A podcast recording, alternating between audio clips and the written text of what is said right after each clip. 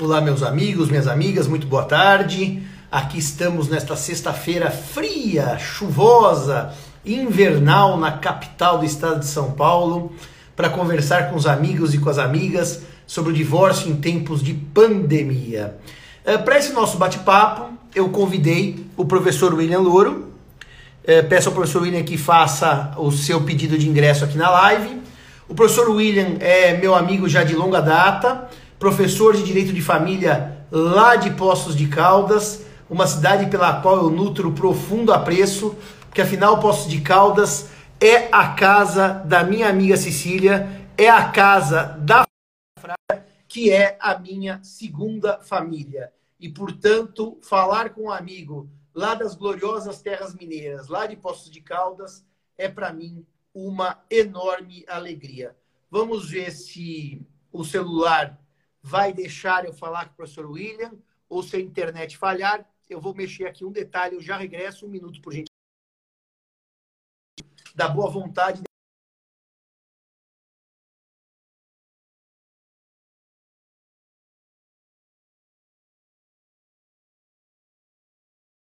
internet, porque nem sempre a internet deixa a gente falar com duas pessoas. O William já fez o pedido, eu já aceitei e vamos ver se eu consigo falar com ele. O tema do divórcio em tempos de internet é um tema bastante interessante. Ô, professor Lupion, acabei hoje o artigo de Vossa Excelência a respeito da infidelidade virtual a ser publicado pela revista lá da PUC. Vai ser mais um dos eventos é, mais uma das publicações maravilhosas que o professor Lupion costuma sempre é, organizar. Vamos ver se eu acho o professor William. Sempre difícil. Não é fácil isso daqui, viu? Porque a internet não é artigo de Vossa Excelência a respeito de infidelidade virtual. A Ana Paula está aqui? Ô, Ana, a Ana e a Juliana são minhas irmãs, olha aí, batendo papo aqui pela nossa live. Vamos ver se o professor William entra. Enquanto o professor William tenta entrar aqui na live, eu peço ao professor William que deixe no 4G, não deixe no Wi-Fi. Eu queria mostrar para vocês a minha gravata, e eu espero que vocês consigam enxergar. Essa gravata tem pequenos cavalos, sim, cavalos de Troia. Eu comprei essa minha gravata com cavalos de Troia na minha última viagem à Inglaterra em que havia uma exposição sobre Troia, e eu fui com meu queridíssimo amigo Felipe Bonsenso assistir essa do, a, estou usando a gravata hoje do cavalo de Troia por uma razão muito simples. Quando se trata de divórcio, quando se trata de divórcio, nós temos que considerar historicamente o divórcio como um instituto muito sedimentado para as civilizações antigas um instituto muito sedimentado para civilizações antigas. Aliás, gregos e romanos tinham no divórcio uma forma legítima e estrutural de pôr fim ao casamento. Antes de eu prosseguir com a minha gravata e explicar por que eu estou com a gravata do cavalo de Troia, eu quero saudar o professor William, saudar a gloriosa Poços de Caldas, saudar a família Fraia e saudar um ícone. O ícone se chama Rui Fraia que é o nosso mentor espiritual há muitos anos. Professor Rui, eu sei que Vossa Excelência anda ocupado, uh, contando muito dinheiro, porque Exato. Vossa Excelência passa dias e dias revendo suas aplicações, mas quando estiver com mais tempo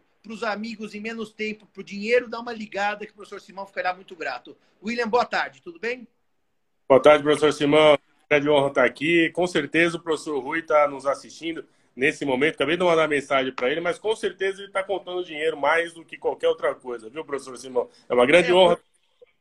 O professor Rui William, você sabe bem que depois que ele enriqueceu, ele mudou muito. Continua amigo, mas já não tanto. Então vamos deixar um abraço ao professor Rui, que é a razão de minhas várias idas a Poços para palestras, eventos. E ao professor William, meu muito obrigado. Mas eu dizia, William, que eu estou usando essa gravata, então, porque as civilizações greco-romanas sempre admitiram o divórcio. O caso aqui é que o cavalo de Troia é o episódio, episódio final da Ilíada, o primeiro dos dois livros do Homero, e que narra a guerra de Troia, aquela guerra é, é, difícil, tensa com Aquiles, Patroclo, Heitor, o rei Príamo, a rainha Écuba, só que de repente os gregos conseguem, os gregos conseguem uma façanha, entrar pelas muralhas de Troia, escondidos na barriga do cavalo, fingindo que tinham ido embora. E nesse momento, é, tem uma cena linda que é a do Lauconte. O Lauconte é um sacerdote troiano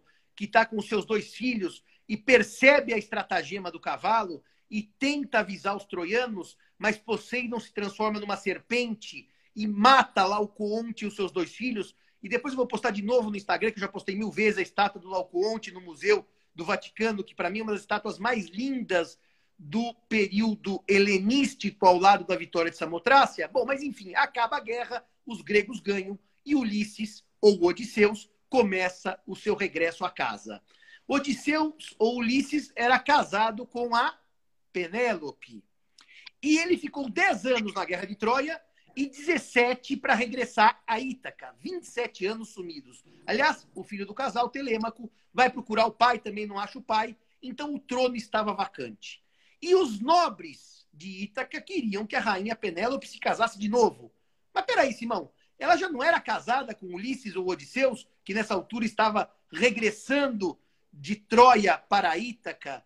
Aliás, uma das palavras mais lindas, além das sereias, é a hora que ele encontra o gigante Polífemos, mas isso é uma outra história, que é meu quadro predileto do William, aliás, William e William, do William Turner, que é que está na National Gallery de Londres, mas vamos, vamos deixar esses detalhes, vamos, vamos seguir aqui a conversa. Mas, Simão, como é que Penélope podia casar de novo se já era casada com Odisseus ou Ulisses? E se ele não estava morto? É porque o sistema grego tinha um divórcio que os romanos chamaram de bona gracia, em que o divórcio ocorria automaticamente após cinco anos de separação de fato. O Pedro gosta de qual história? Da história da volta do Ulisses ou do, do, do Polífemos e do, e do Odisseus? Eu conto rapidamente. O Odisseu, ou Ulisses, ele cai numa ilha dos Cíclopes, né? Aqueles seres mitológicos gigantes com apenas um olho. E ele é, é capturado por Polífemos, que era um dos, dos Cíclopes da ilha, e Polífemos pergunta como é seu nome? E ele fala: meu nome é ninguém. E quando o Polífemos vai comê-lo, evidentemente, Ulisses dá um golpe de mestre e fura o olho do Cíclope, e ele e os seus homens se escondem na barriga dos carneiros para fugirem da ilha de Polífemos. E Polífemos, aos berros, com o olho sangrando, grita: Fui atacado, fui alvejado, fui atacado, fui alvejado. E os irmãos Cíclopes perguntam: Diga, irmão, por quem? E ele diz por ninguém, por ninguém, que era o nome que Ulisses tinha dado. Então a esperteza de Ulisses salvou Ulisses de Polífemos. Esse quadro do Turner, também vou postar, vai, William, já que estamos falando de cultura, vou postar tá na National Gallery de Londres, William. É um dos quadros do Turner. Aliás, o Turner e o Constable são meus pintores prediletos. Então, é um dos quadros do Turner mais lindos que eu já vi na minha vida.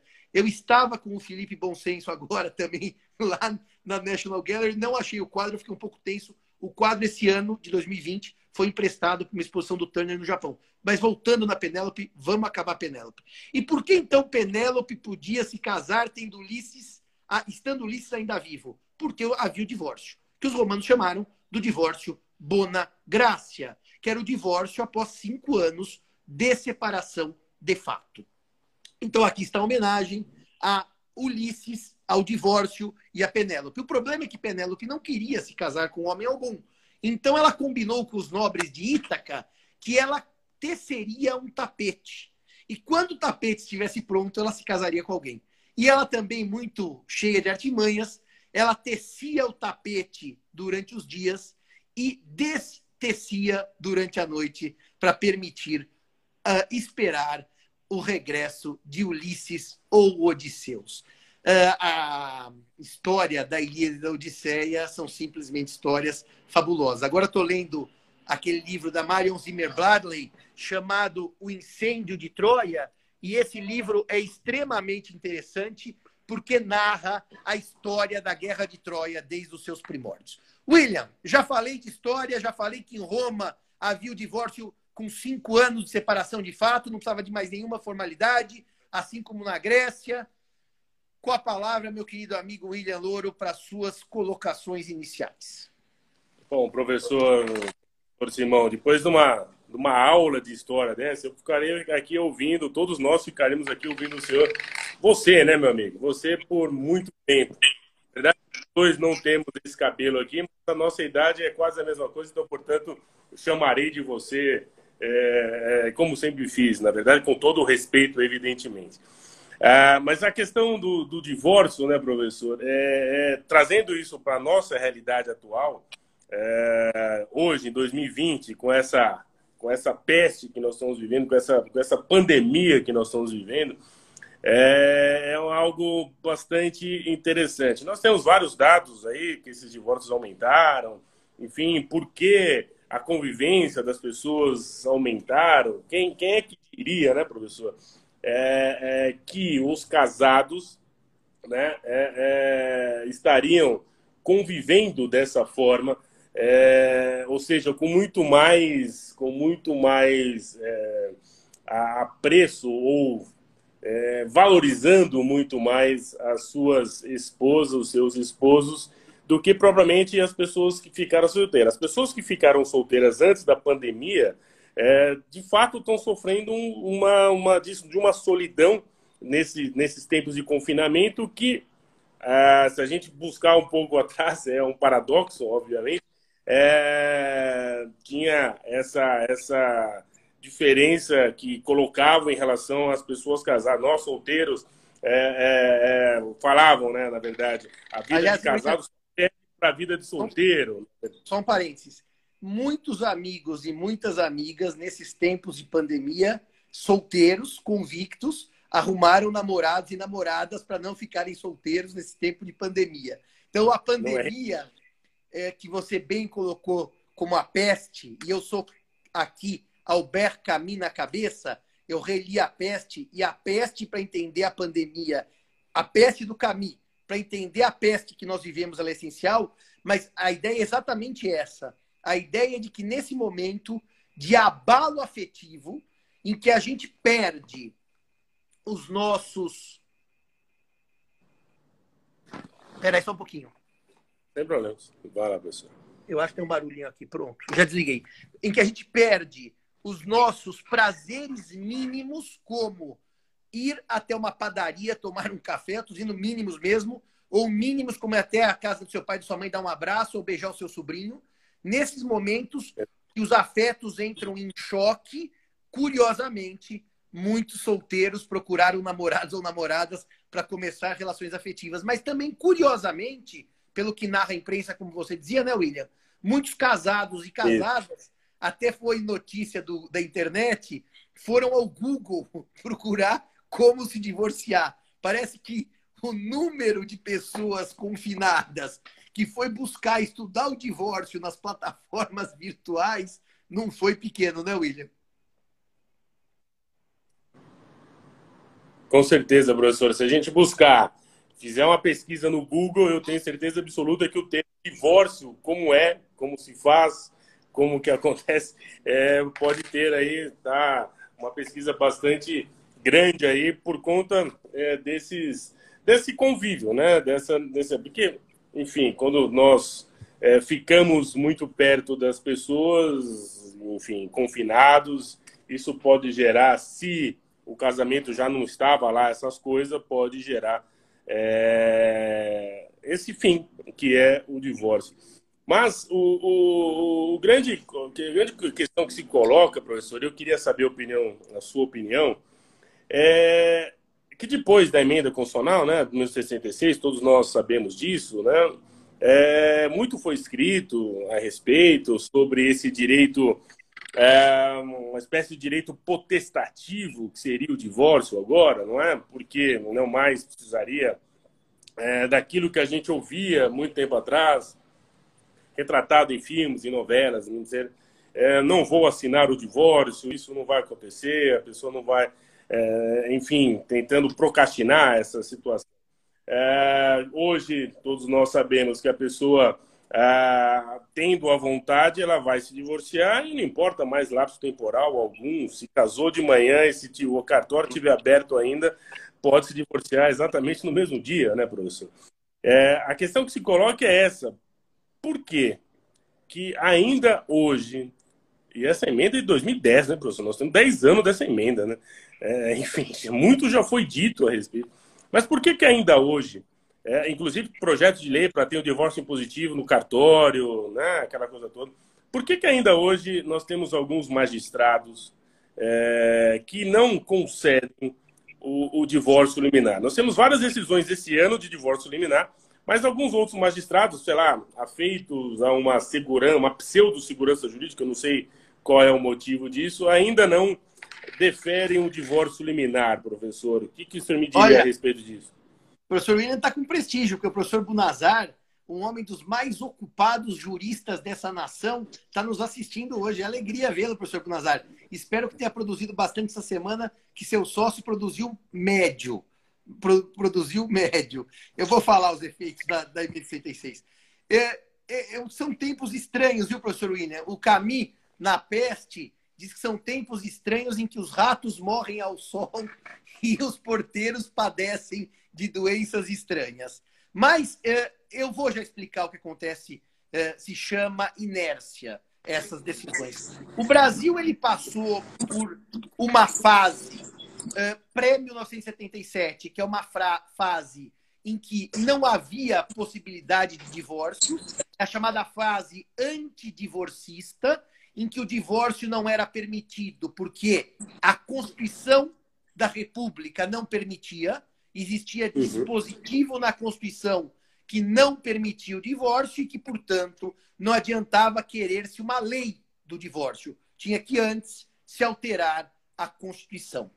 A emenda número 9 de junho de 77, da lavra de um senador e um grande jurista, a quem eu presto sempre todas as minhas homenagens, Nelson Carneiro, um baiano porreta, um daqueles caras idealistas e que acredita num direito mais justo. Portanto, eu sou fã absoluto de Nelson Carneiro. Ele consegue emplacar a emenda número 9 no bojo de uma situação curiosa 77 era a ditadura, em que o governo da ditadura podia se valer de uma redução do quórum para alteração constitucional a seu critério, e daí o governo militar precisava aprovar uma reforma. Acho, William, que está vazando um pouco do seu som. Dá uma olhadinha, você está com dois lugares abertos, que está vazando um pouco do seu som.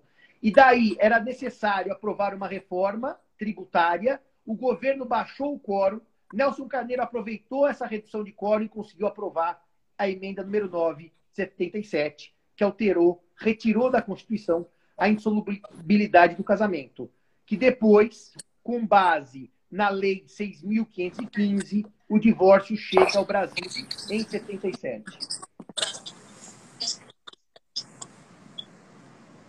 Agora, reparem, de 77... Professor, Fale, meu amigo. Não, é que tava picando um pouquinho. Tava picando um pouquinho. De 77 até 2010, de 77 até 2010, nós tivemos o divórcio mediante prazos. Ou seja, ou era necessária uma separação de fato há mais de dois anos, não vou lembrar na origem que era mais de cinco, mas vamos pensar só após 88. Há mais de dois anos de separação de fato, ou uma separação judicial de direito seguida de um ano para depois haver o divórcio. O divórcio exigia prazos, quer seja um ano após a separação, quer seja o prazo de dois anos de separação de fato. A emenda constitucional de 2010 veio e arrebentou esse sistema divorcista. Arrebentou por quê?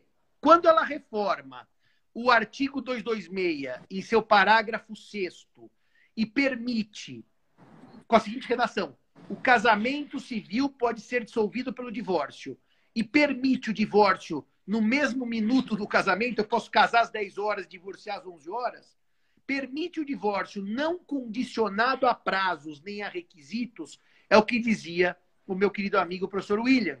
O divórcio passa a ser um direito potestativo incondicionado. O réu ou a ré, numa ação de divórcio, não tem o que responder. É só dizer sim, querido, sim, querida. Não há, para nós advogados, nenhuma forma de contestar o divórcio. o que pede o divórcio ganhará o divórcio. Então, agora o professor William traz um dado interessante.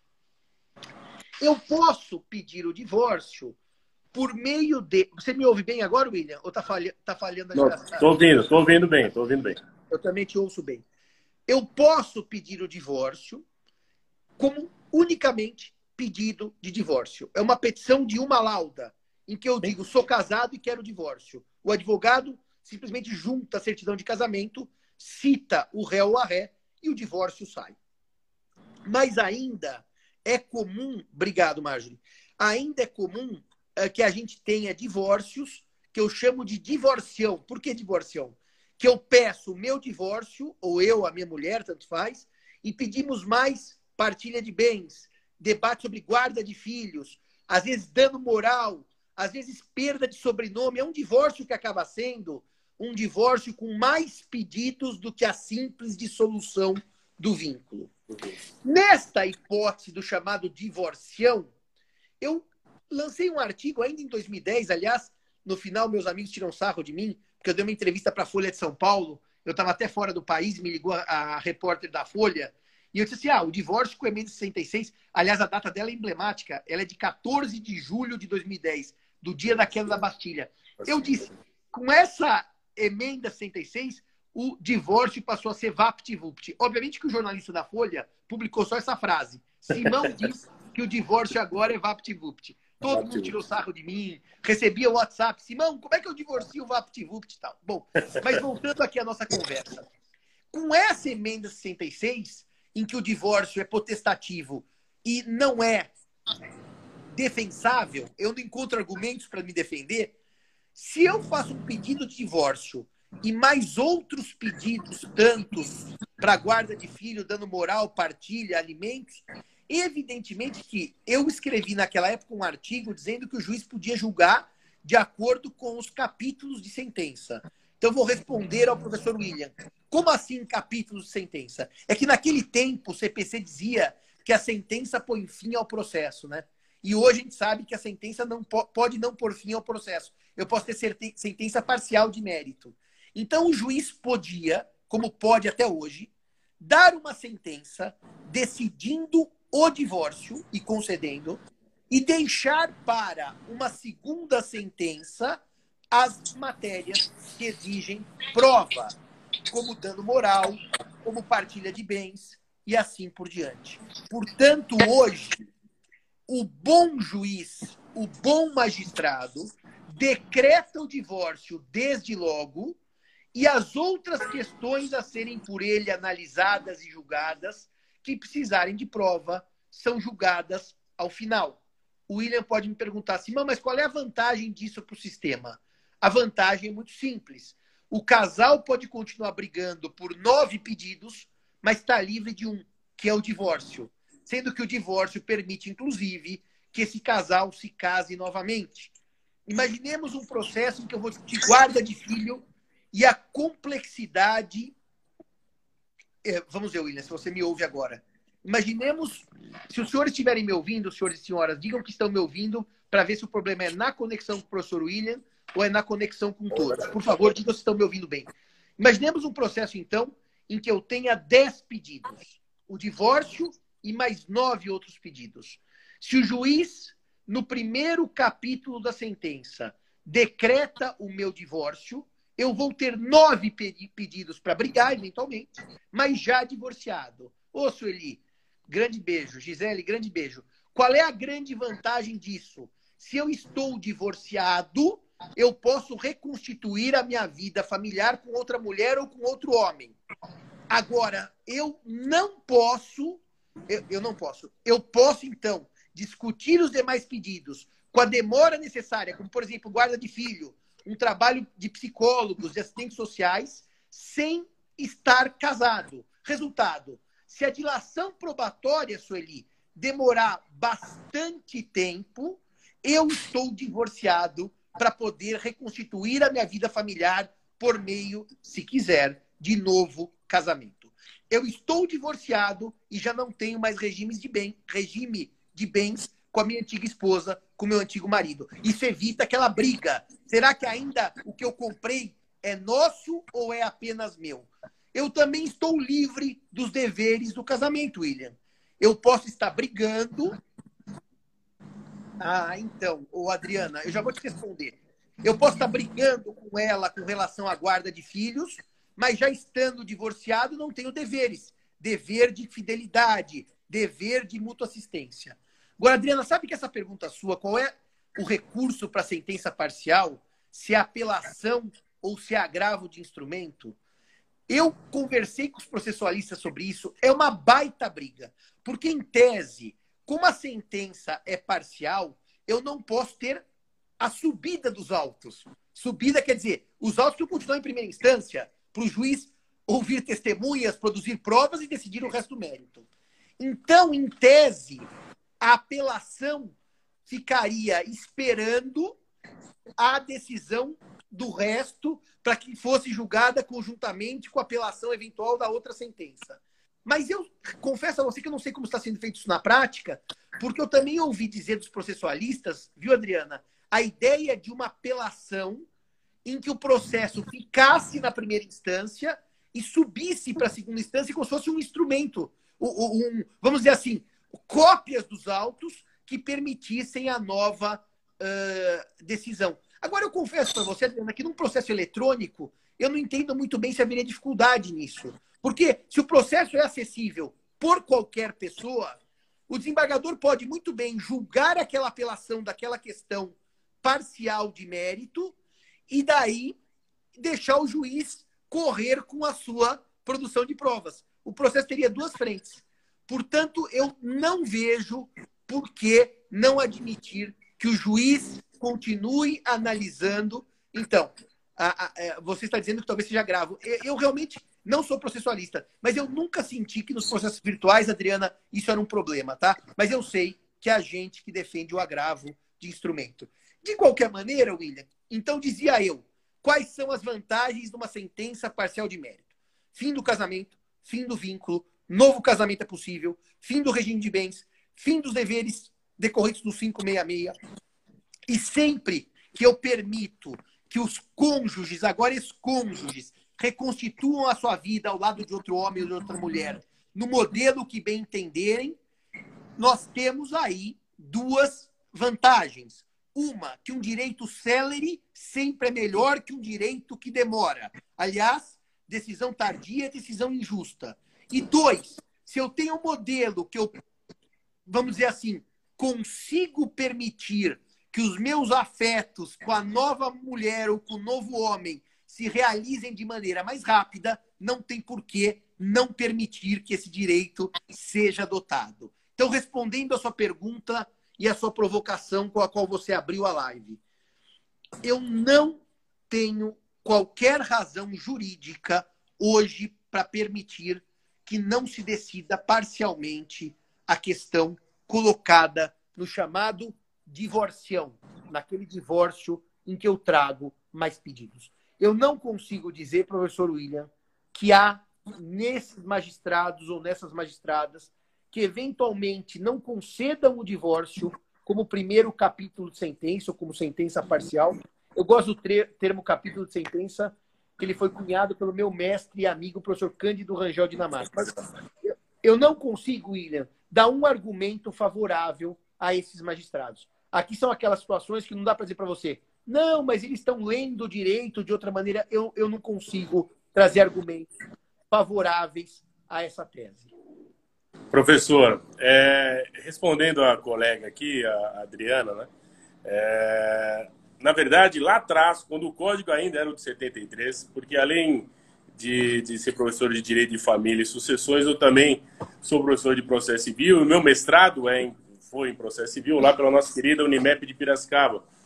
É, e lá atrás, eu já escrevia naquela nossa antiga revista Prática Jurídica da Consulex, você, o senhor vai lembrar dessa revista, eu escrevi um artigo lá sobre apelação por instrumento, é, porque existia lá no Rio Grande do Sul uma, uma, uma, tese nesse sentido, inclusive foi aceita uma apelação no Rio Grande do Sul dessa, nessa forma, que lá na época era um mandado de segurança é, é e, e, a, e, a, pessoa tinha lá um dano material, um dano moral, dano material ficou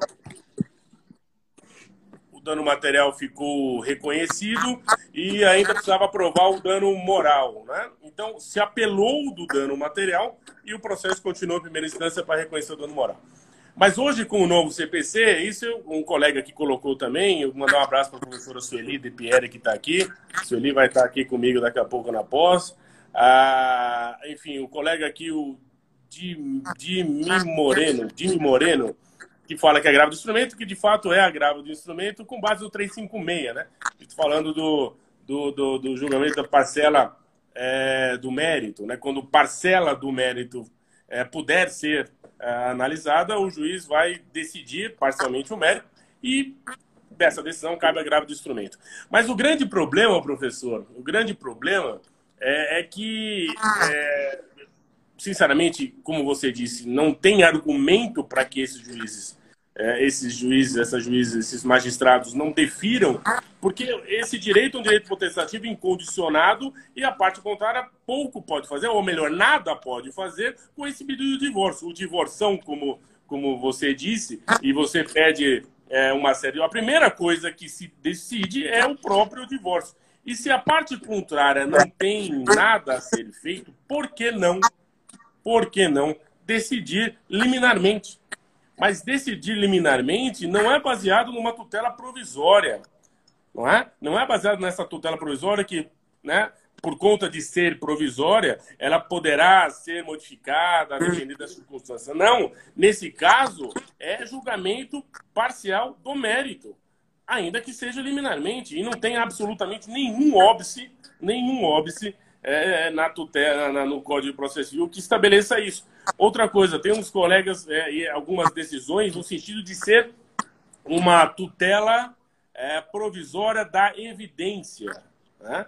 Eu fico um pouco receoso com isso, porque tutela provisória da evidência ainda assim é uma tutela provisória, não é? Eu tenho uma crítica a respeito das tutelas provisórias da evidência, porque para mim não seria uma tutela provisória, e sim uma tutela definitiva. Já que o direito é tão evidente assim, eu poderia ter antecipadamente o julgamento do mérito. Mas, enfim, essa é uma outra discussão.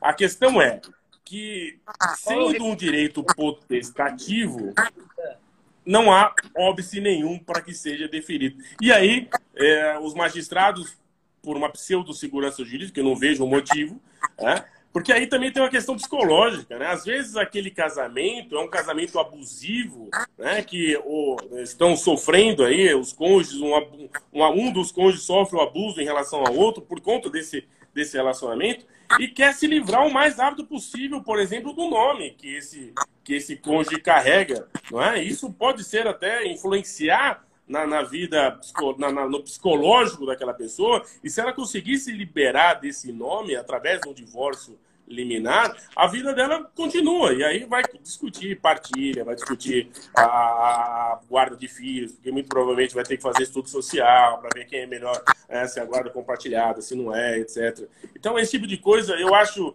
sinceramente, fico é, é, muito chateado com isso, porque a gente. Os senhores e o senhor e vários outros juristas de renome constroem teses. Né? Nós também, advogados, construímos teses, é, escrevemos a respeito, e quando chega na mão é, de um magistrado ou de outro, eles simplesmente ignoram isso tudo e continuam enxergando o direito atual com os olhos do passado, e aí nós temos decisões que não fazem o menor sentido, não fazem o menor sentido. Para que protelar o deferimento do divórcio se é um direito prestativo, professor? Depois eu vou fazer uma nota, uma última nota, mas qual é o recurso na sua que se entra? Na minha opinião, é agravo do instrumento. Hoje é agravo agravo do instrumento por ser uma decisão parcial de mérito. O próprio parágrafo acho que é sexto, sétimo, não vou me lembrar, ou quinto, é o último parágrafo do artigo 356, que diz que as, dessas decisões, nesses casos, é, é, trata de agravo do instrumento. Pronto, está resolvido. Agora, é, eu quando dei a primeira palestra sobre divórcio é, por período é, pós-emenda 106, houve uma questão interessantíssima, porque eu disse, o divórcio é um direito incondicionado. Mas eu, Simão, vejo uma situação em que a parte pode, por convenção, discutir um detalhe sobre o casamento E este detalhe impedirá o divórcio. Eu disse isso numa palestra, eu escrevi isso em algumas linhas, e outro dia eu estava dando uma palestra, o aluno levantou a mão falando, professor, e a hipótese que eu vou falar agora? Eu falei, mas fui eu que escrevi sobre isso. Eu falei, é, é. Eu falei, o senhor quer puxar o tapete com a minha própria tese? Eu falei, não, eu tenho o senhor. Então o senhor está puxando o tapete ou está me lembrando? Bom, para colocar o seguinte: existe uma hipótese que é muito teórica, acadêmica, hipotética e nada prática, de que o autor peça o divórcio e o réu queira analisar a validade do casamento. Ou melhor, a sua invalidade, quer seja por nulidade, 1540, quer seja por anulabilidade do 1550. Então, se eu tiver um debate de validade, ele precede ao divórcio, porque o divórcio é um debate comunitária. Efeitos daqui para frente. Já o casamento dissolvido por invalidade, ele é um debate que volta à sua celebração, à sua formação. Sim. Então, é verdade que eu posso entrar com uma ação contra minha mulher pedindo divórcio, e ela pode dizer, não, não dá para divorciar porque é nulo ou é anulável. Esse é o único óbvio do divórcio até que se apure a veracidade ou não, a procedência ou não de uma demanda invalidante do casamento, quer seja por nulidade, da nulidade. Não dá para eu me divorciar do meu marido, nós somos irmãos, é nulo. Porque nós somos sogra e genro, o casamento é nulo. Ou porque houve erro essencial quanto à pessoa do cônjuge, o casamento é anulável. Nessas hipóteses, realmente, nós temos judicialidade. O pedido de divórcio só pode ser decidido após a decisão da invalidação. E até mais. Se o juiz julgar improcedente a invalidade, já pode dar o na mesma, porque daí já não há mais aquele óbvio. Mas ele Sim. de início analisar a causa invalidante, afastá-la, julgando improcedente a ação para depois conceder o divórcio. Essa é a única causa divórcio até se apure se realmente o casamento é inválido. Tem razão, professor. É, essa é uma, é uma linha muito interessante entre a questão da nulidade, obviamente que é, por ser a matéria de ordem pública não vai haver nenhum tipo de, de prescrição, e isso pode ser ligado a qualquer momento, isso não pode ser realmente um óbvio aqui.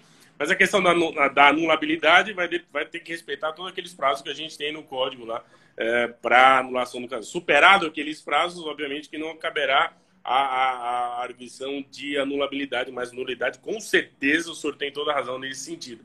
Mas o que eu, eu, eu discuto também, professor, é que nesses tempos que nós estamos vivendo, né, tempos de pandemia, que o judiciário aí em São Paulo é, só vai voltar no dia 25 de julho, 26 de julho, não é mesmo? Com aquela, com aquela, com aquela resolução. Aqui em Minas, no dia 15.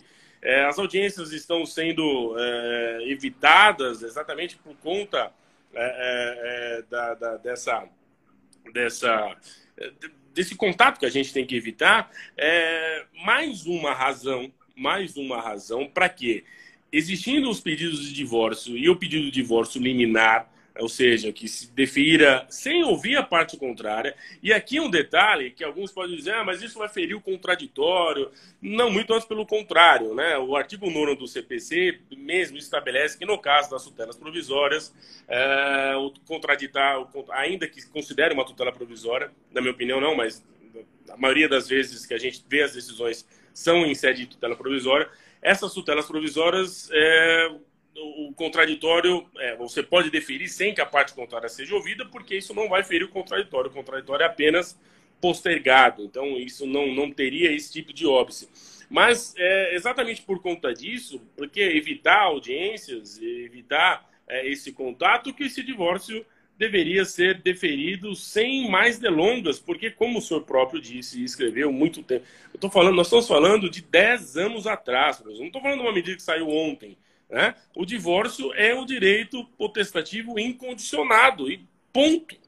É, é o problema é que as pessoas, e quando eu falo é, a, a, grande parte daqueles que têm o poder da decisão, porque nós construímos essas teses, né? Nós, advogados que, que vamos Mas, ali. William, na... William, você está batendo muito nessa tese dos muitos. Aqui em São Paulo são zero, nenhum faz isso. Todos seguem a tese de um divórcio. Eu não conheço juiz de família que resista a isso em São Paulo. Tem que tomar um certo cuidado, porque se eu falar por São Paulo, eu estou sendo injusto com os magistrados, tá? Sim, sim, sim, sim. Daqui sim. tem dado divórcio e seguindo a doutrina. Aliás, essa sim. semana eu fui contratado para estudar um caso, para dar um parecer, que sim. eu mandei uma proposta de honorários e ainda não fechou. E é um caso em que o juiz fala assim, ó Primeira parte da sentença, do divórcio. Uhum. Tá dado. Segunda parte da sentença, vamos discutir o, o resto. Então, eu tenho tido boas experiências com a magistratura paulistana, que é onde eu atuo, eu não atuo no Brasil todo, Sim. de conceder o divórcio e deixar o resto para depois, vamos chamar assim. Entendi, entendi. Claro, eu não vou, não vou generalizar, né? Eu, em São Paulo, aí em São Paulo, eu tenho, tenho alguns processos é, na capital, em algumas cidades do interior. É, aí eu não tenho, é, sinceramente, nesse período de pandemia, eu não realizei nenhum pedido de divórcio. Tá? Então, é, mas óbvio que o senhor que está advogando aí tem esse, esse feedback e que bom que isso acontece.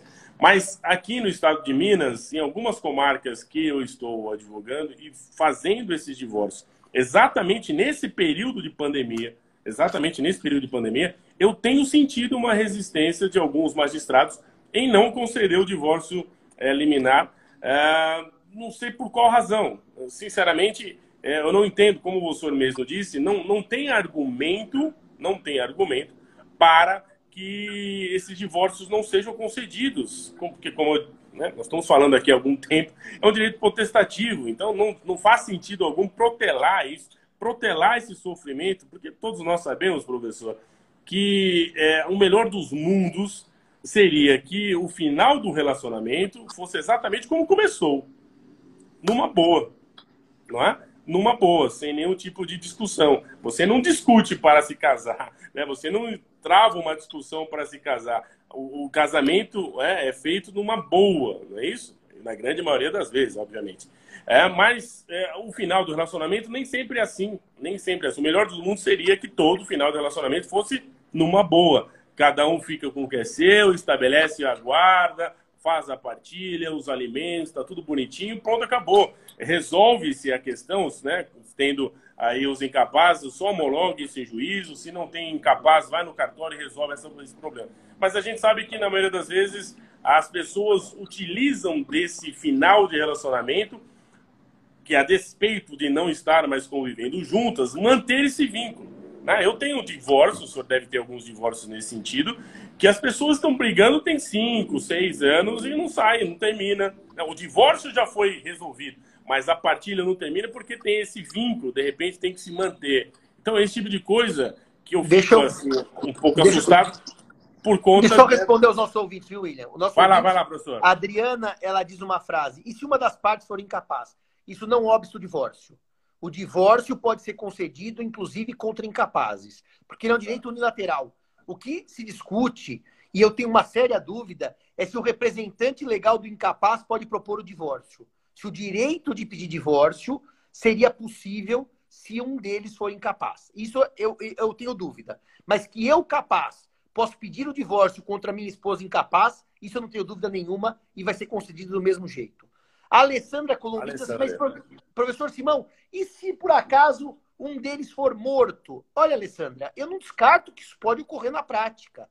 Só que o direito de família, ele se resolve por meio de uma lógica da maioria. E na lógica da maioria, eu não proponho divórcio com a minha mulher ou meu marido tendo morrido. Então, eh, eu normalmente vou acertar pedindo divórcio. E vou correr algum risco, sim. Mas o risco é necessário para que o sistema funcione bem para situações majoritárias. As situações não são infensas ao risco, elas são permeadas pelo risco. Mas nessa hipótese, não é porque há esse risco que eu vou tirar o direito de divórcio antes da citação. Como, aliás, já houve uma decisão que eu recebi essa semana, antes da citação, o juiz decretou o divórcio uh, por causa da pandemia. Tá certo? Exato. Então, não isso. é que a nossa amiga Alessandra esteja errada. Há esse risco, mas o direito assume esse risco. Certo, professor. Certo? Tem uma outra pergunta.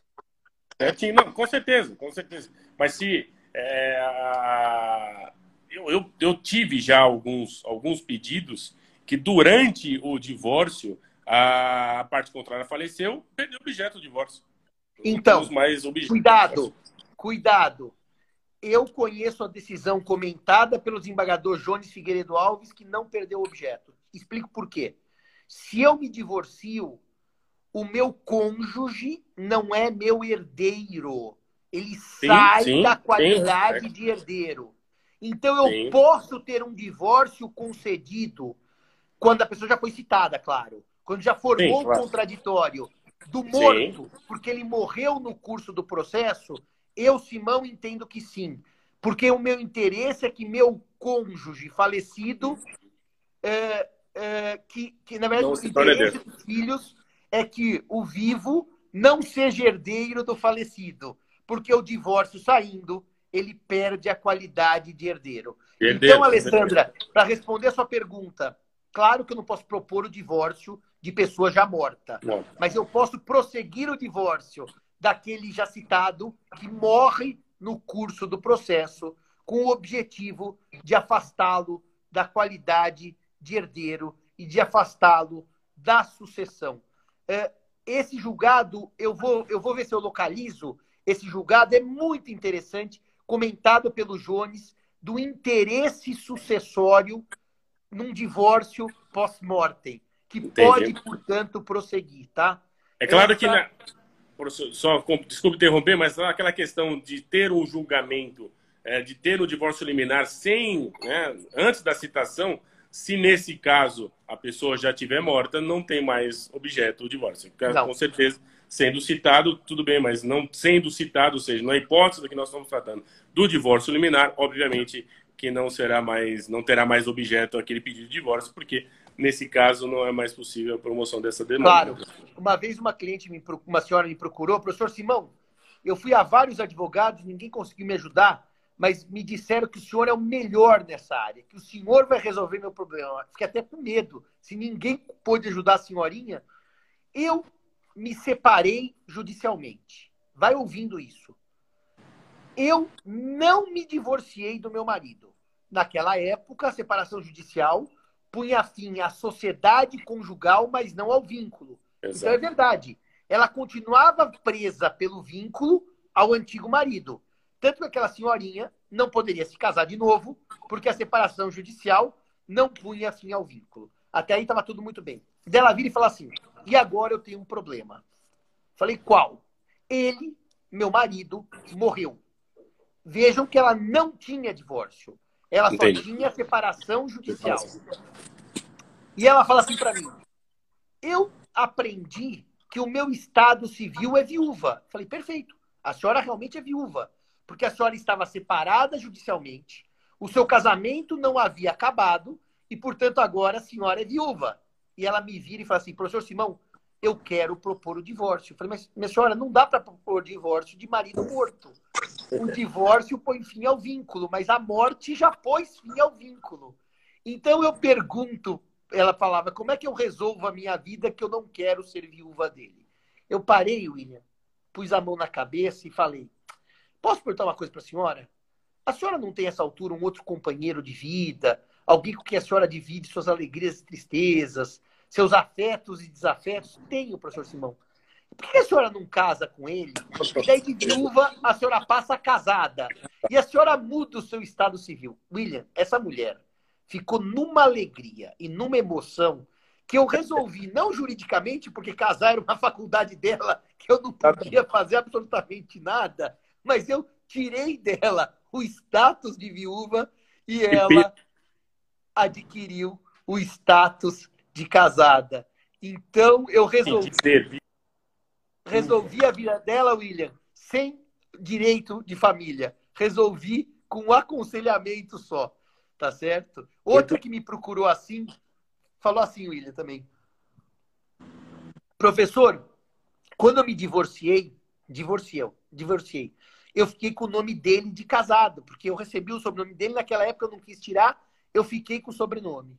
Hoje até a decisão que diz que eu posso tirar depois, é, entrar com uma ação só para tirar sobrenome, mas a lei de registros públicos não permite, senão no momento do divórcio. E ela disse assim, olha, professor, eu não tirei, eu já estou há 15 anos divorciada, eu não quero mais o sobrenome dele, eu quero voltar o meu nome de solteira. Eu disse, mas minha senhora, não dá. Aliás, eu posso até achar para vocês também essa decisão de mudança, retirada de sobrenome após divórcio, em processo autônomo, que não era permitido, isso nunca foi pelo sistema jurídico. E como é que eu faço agora? O senhor entra com uma ação para eu tirar o sobrenome dele? Eu falei, olha, minha senhora, é difícil. Naquela época, realmente, a jurisprudência não permitia isso. Daí ela falou assim, mas como é que eu faço? Deu a mesma sugestão, William. A senhora não quer casar com outro? Quando a senhora se casar, pode tirar o sobrenome dele. Ah, eu posso tirar o sobrenome com o novo casamento? Eu falei, pode. Daí a senhora se casa e no casamento a senhora pode trocar e tirar o sobrenome dele. Ah, aí, professor, o senhor resolveu minha vida. Eu, novamente, não resolvi a vida de ninguém. Eu só disse que o casamento dela poderia resolver a vida dela. Professor, nesse caso que o senhor disse, é, às vezes é, a, a, ideia é exatamente o contrário, né? De repente a pessoa pode procurar, estando separado de, de direito lá atrás, né, separado judicialmente lá atrás, que a gente sabe que pela leitura do 1830 é, não seria herdeira, né?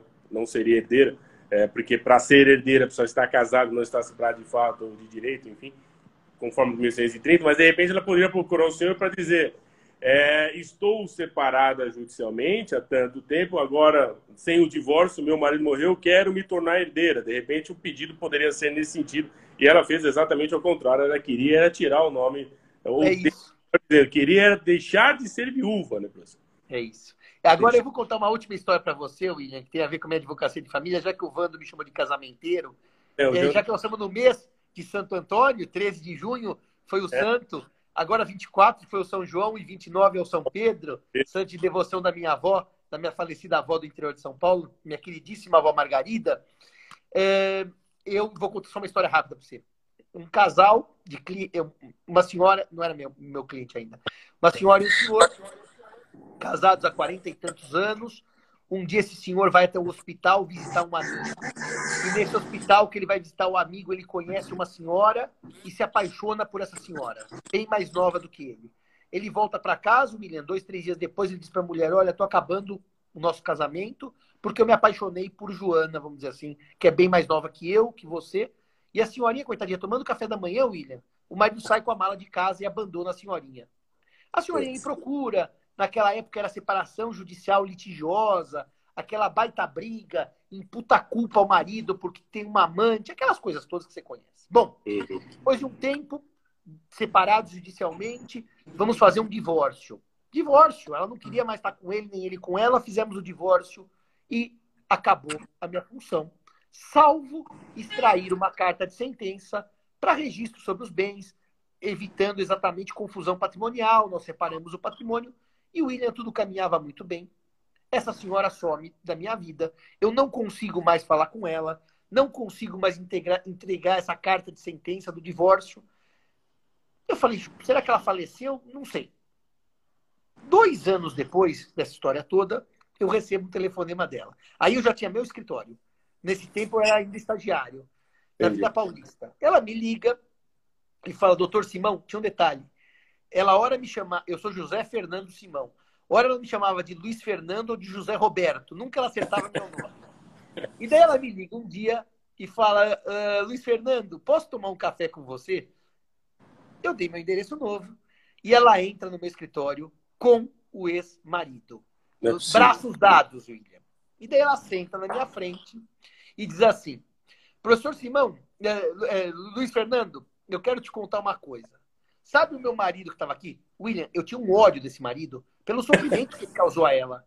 Sim, essa claro, mulher sofreu, essa mulher ficou sem alimentos, essa mulher estava numa situação péssima. Luiz Fernando, posso te fazer, contar uma história? Pode. Depois que meu marido arrumou aquela namorada, ele estava morando com a namorada, na frente dele, William. E a namorada teve um câncer de pâncreas e morreu. Não é possível. Meu ex-marido, meu marido, ela não chama de ex, depois disso, teve um problema intestinal gravíssimo, passou por uma cirurgia gravíssima e nós fomos cuidar dele. Nós quer dizer ela, né? Entendi. a pedido da filha.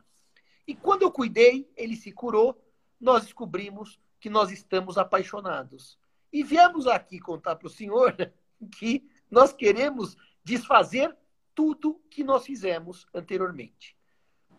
Dona Elza, dois problemas, e somente dois. Um, depois de divorciar, não dá para desfazer o que nós fizemos. Exato. Só existe uma forma: novo casamento. Mas com um problema. Você já tem mais de 70 anos, hum. o novo casamento vai ser por separação obrigatória de bens, naquele tempo do artigo 258, que falava em 50 para mulheres e 60 para homens. E você acredita, William, que no dia 4 de julho de 2008, jogo do Brasil e Chile, eu e minha sócia fomos ao Recife Civil para sermos padrinhos de casamento da dona Elza e do seu Manuel. Eles casaram, se casaram e fizeram uma bela festa de recasamento no ano que eles completariam 50 anos do primeiro casamento, com os filhos, com os netos e um bisneto participando da cerimônia. Então, mano, se eu sou casamenteiro, eu acho que sou mesmo. Com certeza é, professor. Pô, história bonita, né? Enfim, Faltam isso aí. Quatro Faltam... minutos para acabarmos a live. Quero lhe dar as palavras para as palavras finais, para suas observações e, e, e, e impressões dessa nossa conversa muito agradável. Professor, é sempre uma honra conversar com, com você, é sempre uma aula, enfim, eu, eu fico muito honrado de, de, de a gente estar conversando aqui, a gente pode conversar muitas outras vezes, a nossa conversa ela flui, é, me lembro de várias conversas que nós tivemos junto com o nosso querido amigo professor Rui Fraia, que varamos a noite aí conversando, tomando um bom vinho, isso é sempre salutar e nesse momento que a gente não pode se encontrar, a conversa aqui é sempre muito, muito, muito gratificante. Mais uma vez agradeço por isso. E eu só queria responder aqui a Alessandra, professor. Ela diz assim, ó, se após a sentença descobre-se que o cônjuge já era falecido, como fica essa sentença? Na minha opinião, se já houve sentença, já tem divórcio, né, professor? Acabou, acabou. Acabou, né? O transitor julgado já tem divórcio e está divorciado, apesar da pessoa é, se descobriu o falecido. Professor, é... Deixa eu pedir, pedir aos Pode nossos falar. amigos todos que deem um pulo lá no meu site, professor Simão, curtam os vídeos lá no YouTube, deem like, porque isso é importante para eu conseguir promover o meu trabalho. Portanto, esse nosso papo, meu do professor William, fica no IGTV, depois vai para o YouTube. Lá tem vários vídeos, curtam, deem likes. E quem gosta de dicas de literatura, eu vou contar uma coisa que vai para o Instagram, William, daqui a pouco, mas vou antecipar para os nossos ouvintes. Eu hoje tive um surto e comprei 10 obras do Machado de Assis. É Só mesmo? que eu comprei 10 obras em um sebo, que é um amigo meu, liguei para ele e ele mandou entregar as 10 obras. Sabe quanto eu paguei, William? Por 10 livros do Machado? 85 reais. 8,5 reais cada livro. Hoje tem livro que custa 100. Portanto, meus amigos, eu continuo dizendo para você, ô oh, Alessandra de Manaus, que alegria ler, revê-la virtualmente. Eu continuo dizendo para você, William, que só não lê quem não quer. Porque 8,50 para ler Machado de Assis dá é. para pagar. É mais Com barato certeza. do que McDonald's. E Com muita certeza. gente aqui vai ao McDonald's, tá certo? Com certeza. Ou pede delivery do McDonald's. William. Exatamente. Forte abraço. Da mesma forma, professor, se me, se me permitir, os nossos ouvintes aqui, pode ir lá também no meu Instagram, que tem várias. É claro que não chega aos pés do professor, do professor Simão, mas na medida do possível, também faço lá o meu trabalho. E isso que é, que é O importante é a gente estar aqui, difundir ideias, conversando, trocando ideias, porque isso é salutar para a nossa, nossa vida, professor. E ó, daqui a pouco vejam no Insta os 10 machados novos que o professor Simão comprou hoje e que chegaram agora na minha portaria e eu vou descer pegá-los. Não Valeu, meus amigos. Não esqueça William. de desinfetar, hein, professor? Não esqueça Não, do álcool em gel. Fica hein? tranquilo, ó, já está tudo aqui atrás. E ó, William, quem sabe julho arrefece a pandemia, a gente pode ter um contato físico ou dar um pulo a postos. Se Deus Professor, ajudar, que as coisas melhorarem, eu vou dar um pulo a postos aí para ver os amigos. Se Deus me, quiser, me dá... saia logo dessa pandemia, tá bom? Com certeza. Me dá uma ligada que a gente conversa. Grande abraço, professor. Grande abraço. Abraço, boa sexta, bom sábado, bom domingo. Tchau, tchau. Obrigado, professor. Abraço, tchau, tchau.